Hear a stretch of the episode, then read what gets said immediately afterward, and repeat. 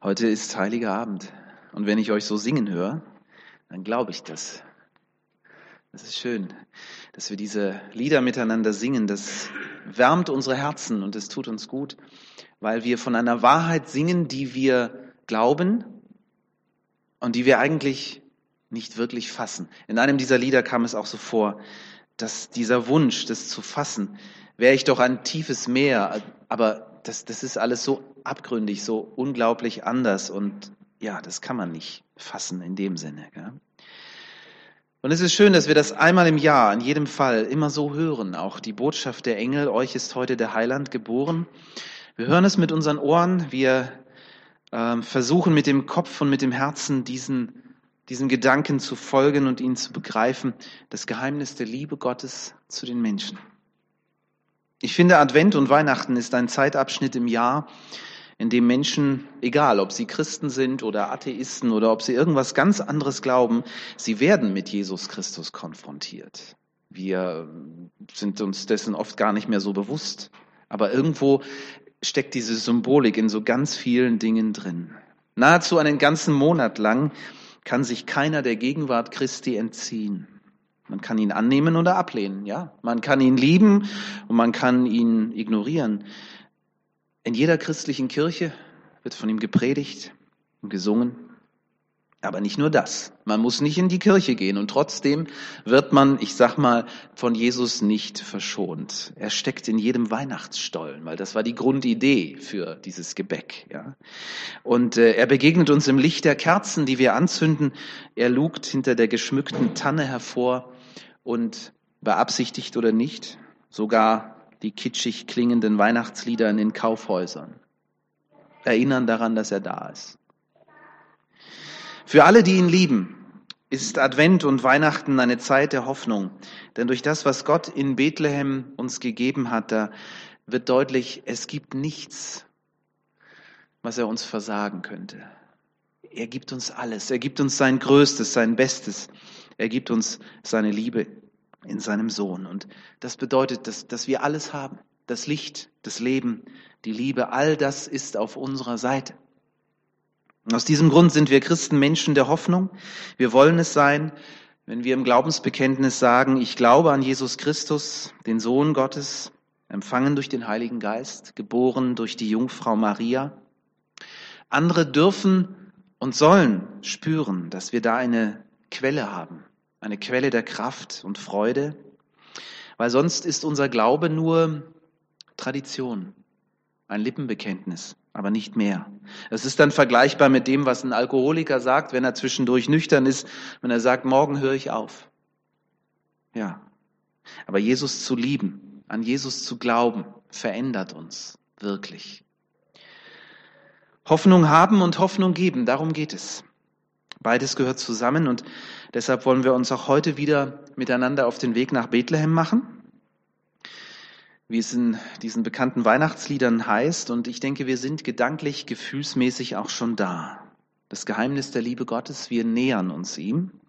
Und ich möchte euch ähm, jemanden vorstellen aus der Kirchengeschichte, mit dem ich in den letzten Tagen merke, dass ich ganz viel mit ihm gemeinsam habe. Und ich möchte euch ähm, etwas aus meiner persönlichen Vergangenheit vorstellen und ein paar Worte dazu sagen. Dann wird es ein bisschen persönlich. Und es geht nicht darum, dass ich mich hier bei euch in den Vordergrund dränge, sondern ähm, es, es soll einfach Gedankenanstöße geben, das wünsche ich mir. Vorstellen möchte ich euch Thomas. Thomas von Aquin, Theologe aus dem Mittelalter. Hat das Denken und Glauben gerade des Mittelalters ganz, ganz stark maßgeblich geprägt. Er hat wichtige Einsichten und Erkenntnisse gehabt, die hat er auch aufgeschrieben und die haben bis heute noch fundamentale Bedeutung. Er hat, er war Lehrer, er hat unterrichtet und er hat, wie gesagt, große Werke beschrieben. Und von ihm wird berichtet, dass er relativ am Ende seines Lebens plötzlich so eine Art Schreibsperre hatte. So nennt man das wohl modern. Aber bei ihm ging das tiefer. Er hat auf einmal aufgehört zu schreiben und die Leute haben sich Sorgen gemacht, weil die haben schon auf sein nächstes Buch gewartet. Und sein Sekretär hat ihn bekniet und hat gesagt, du beende dein Werk. Ja, sieh zu, ähm, was, was brauchst du, damit du dein Buch zu Ende schreiben kannst? Und dann hat er etwas gesagt, das sehr tief blicken lässt. Er sagte, Als ich vor einigen Monaten beim Beten war, da habe ich so stark die Nähe und Gegenwart von Jesus erlebt. So stark. Und ähm, an diesem Tag habe ich den Drang verloren zum Schreiben, weil ich habe den Eindruck, dass alles, was ich bisher über Christus geschrieben habe, nur Stroh ist.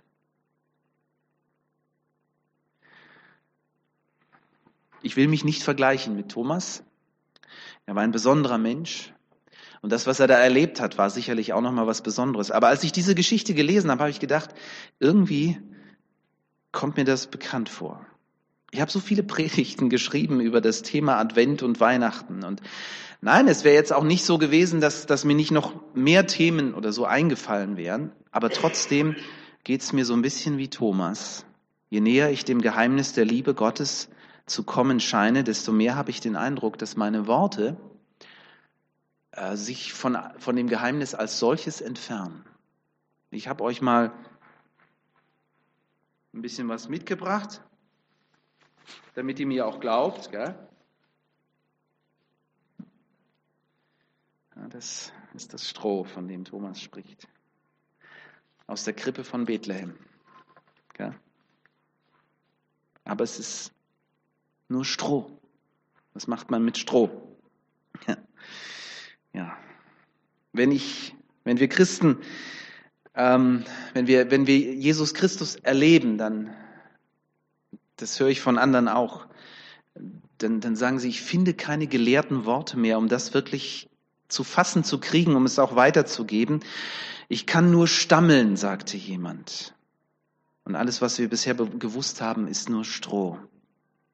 Also sagt Thomas von Aquin, ich lege mein Schreibwerkzeug zur Seite, weil wenn der allmächtige Gott sich in dem hilflosen Säugling offenbart, dann kann ich eigentlich nur noch zuhören, dann, dann habe ich einfach nichts mehr zu sagen. Thomas, ich komme nachher nochmal auf ihn zurück, weil ich denke, Thomas muss unbedingt weiterschreiben. Trotzdem, egal, auch wenn ihm die Worte fehlen. Das ist so, so ein bisschen so, das, äh, so, so die Quintessenz von allem und was ich so am Schluss der Predigt sagen will. Ja, natürlich ist es so. Wenn man überlegt, mit wie vielen Worten wir Prediger immer wieder versuchen, das Wunder von Weihnachten den Hörern nahezubringen. Ich habe über den vorbildlichen Gehorsam der Maria gesprochen, über die Sehnsucht der Astrologen aus Babylon, darüber, dass es Josef unbedingt braucht und, und, und. Ganz wichtige Aspekte. Aber ich merke, wenn wir versuchen, Gott im Rahmen unseres logischen Denkens zu fixieren, dann kommen wir nicht weit. Und ich glaube, genau davor hat Thomas von Aquin gewarnt. Er hat gesagt, wenn du Gott verstehen kannst, in dem Moment, wo du ihn verstehen kannst, ist er nicht mehr Gott. Ja, das stimmt, gell?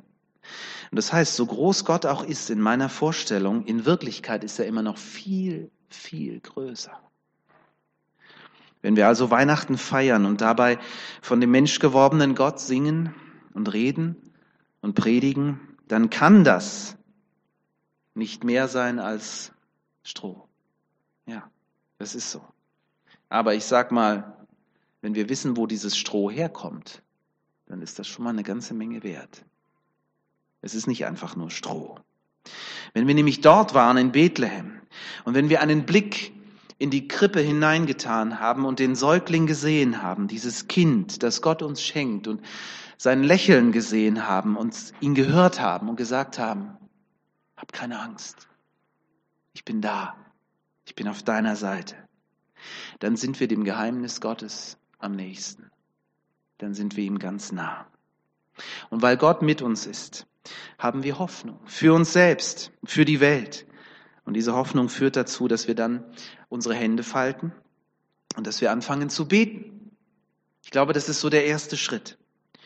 Und das möchte ich euch in jedem Fall auch so weitergeben. Und weil Gott in die armen Verhältnisse einer jungen Familie kommt, damals vor 2000 Jahren, die keinen Raum hat in der Herberge, wir haben es wieder gehört, und wir erkennen, mit was für einer Leidenschaft Gott sich für die Armen und Hilflosen einsetzt und sich auf ihre Seite stellt, naja, dann, dann sollten wir sie auch nicht vergessen.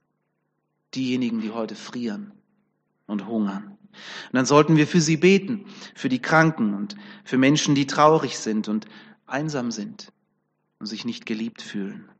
Und wir sollten für Menschen beten, die Jesus nicht kennen. Davon gibt es so viele. und auch für solche, die ihn kennen und die ihn ablehnen. Ich glaube, wir sollten sogar für Menschen beten, die falsche Dinge tun und die durch ihr falsches Tun Gott und sein Herz verletzen. Und nicht zuletzt sollten wir beten für die vielen Menschen, die auf der ganzen Welt, unabhängig von Rasse, Volkszugehörigkeit und Sprache, den Glauben an Jesus Christus mit uns teilen. Deswegen auch Open Doors und die Spende dafür und das Beten für unsere Geschwister. Wenn wir mit Liedern unseren Herrn anbeten, dann dürfen wir uns dessen bewusst werden, dass wir ein Teil von diesem großen Chorus sind der weltweiten Gemeinde Jesu. Und wir stimmen mit ein und wir dürfen mit dazugehören. Trotz aller Unterschiede, wir sind eins. Wir gehören zusammen, weil wir zu Christus gehören. Ich habe euch noch was mitgebracht. Das habe ich mal von meiner Frau geschenkt bekommen. Es ist schon ein paar Jahre her. Ich habe damals gesagt, Schatz, ich, ich hätte gern irgendwie sowas, wo ich, wo ich beim Beten irgendwie ähm, konkret an Menschen denken und für sie beten kann. Ihr seht es, ne? Ihr erkennt es auch. Das nennt man eine Menora. Das ist so ein jüdischer ähm, siebenarmiger Leuchter. Und äh, der hat eine besondere Bewandtnis, weil er ein Stück meiner eigenen Geschichte geworden ist. Ich habe dann irgendwann mal im Advent angefangen, ähm, jeweils für eine Person, für die ich gebetet habe, dann immer eine Kerze anzuzünden. Und dann fiel mir die nächste Person, da habe ich die nächste Kerze angezündet. Und so wurde das Ganze viel konkreter. Und ich habe gemerkt, dass das, das tut mir gut. Dass ich dann einfach mich konkret konzentriere. Weil so oft geht's mir so, dass ich sage, ja, ja, ich weiß, ich muss ja noch beten. Und dann merke ich, oh, habe schon wieder vergessen, weil da kam ein Telefonanruf dazwischen. Das geht dann immer so schnell. Und so hatte ich dann diesen Leuchter, den hatte ich an meinem bestimmten Platz im Büro stehen. Und wenn ich, wenn ich reinkam, wusste ich, das ist so das Erste, damit fange ich meinen Tag an. Und das war gut so. Und wir haben dann noch was Schönes erlebt, das will ich euch auch sagen, einfach nur als Tipp. Ihr könnt das natürlich auch ganz anders machen, aber es war einfach wertvoll für mich, als unsere Kinder noch klein waren. Da haben wir dann Heiligabend so gefeiert miteinander. Wir haben es einfach mal probiert haben wir gesagt, wir, wir wollen jetzt für Menschen miteinander beten und wir wollen dabei so Kerzen anzünden. Und als sie noch klein waren, da war natürlich das Anzünden der Kerzen äh, natürlich für sie ganz toll, ne? weniger so das Beten. Aber sie sind da so mit groß geworden und sind da so reingewachsen und, äh, und es wurde einfach ja eine besondere Tradition bei uns. Seit wir umgezogen sind nach Backnang vor sechseinhalb Jahren, ist diese Tradition aus irgendeinem Grund verschütt gegangen. Ich habe diesen Leuchter vor ein paar Tagen wieder in meinem Büro entdeckt. In einer stillen Ecke stand er da, mahnend. Und ich habe so gedacht, der will mir irgendwas sagen mit seinen abgebrannten Kerzen. Und ich habe gedacht, ich bringe ihn euch mit als kleines Mahnmal, das eigentlich an mich gedacht war, aber vielleicht löst es irgendetwas in euch aus. Und ihr sagt, da wird eine Sehnsucht in mir wach.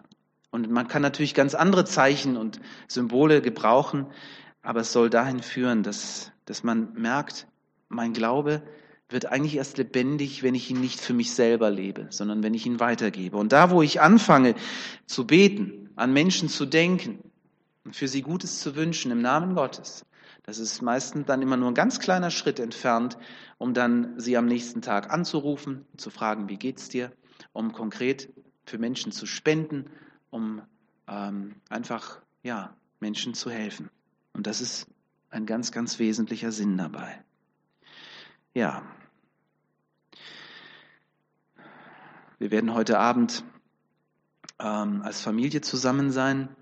Ähm, das ist auch so eine Geschichte, die sich so ergeben hat, dadurch, dass wir immer 500 Kilometer weit weg waren von unseren Verwandten, von Eltern und, äh, und ähm, Geschwistern, mussten wir so unsere eigene Tradition entwickeln. Das hier ist eines davon. Ja.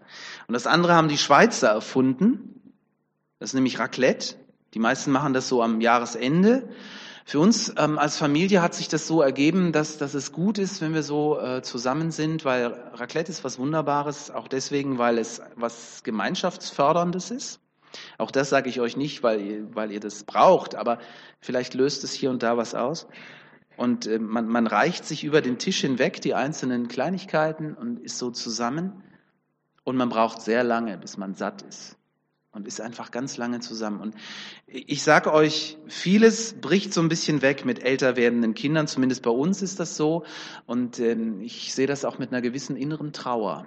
Aber ich freue mich, dass manche Dinge auch bleiben. Und das ist, das ist so eine Tradition, die wir wahrscheinlich nie brechen werden, weil unsere Jungs sagen, also das kommt nicht in Frage. Natürlich gibt's wieder Raclette und natürlich wollen wir wieder an diesem Abend zusammen sein. Ja. Ja, ihr sagt jetzt, das ist nichts Besonderes und ihr habt recht, das ist eigentlich Stroh ist das, gell? Und jeder kennt das in irgendeiner Art und Weise. Aber wer weiß, wo das Stroh herkommt, für den wird es was Besonderes. Und an Weihnachten schenkt Gott sich uns Menschen. Und ich sage mal alles, alles, auch die kleinen Dinge, alles, was uns an diesem Abend auch daran erinnert, das darf und soll vorkommen. Aber es ist ja nicht nur ein Abend, und damit schließe ich.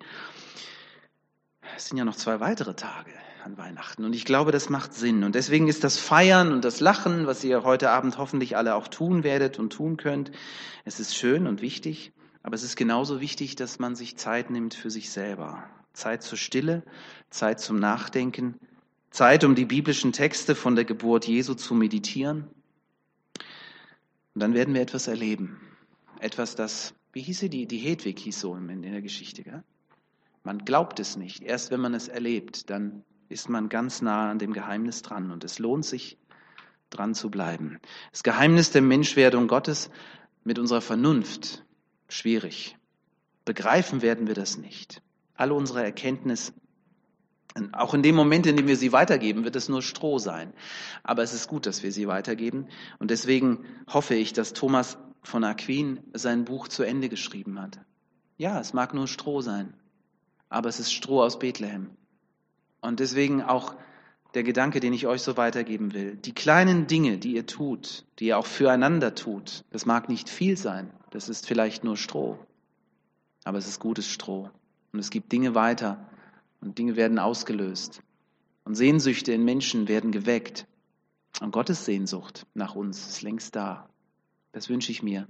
Für mich selbst, für meine Familie, für euch als Gemeinde, für euch als Einzelne, dass ihr das erlebt und dass es euch verändert. Amen.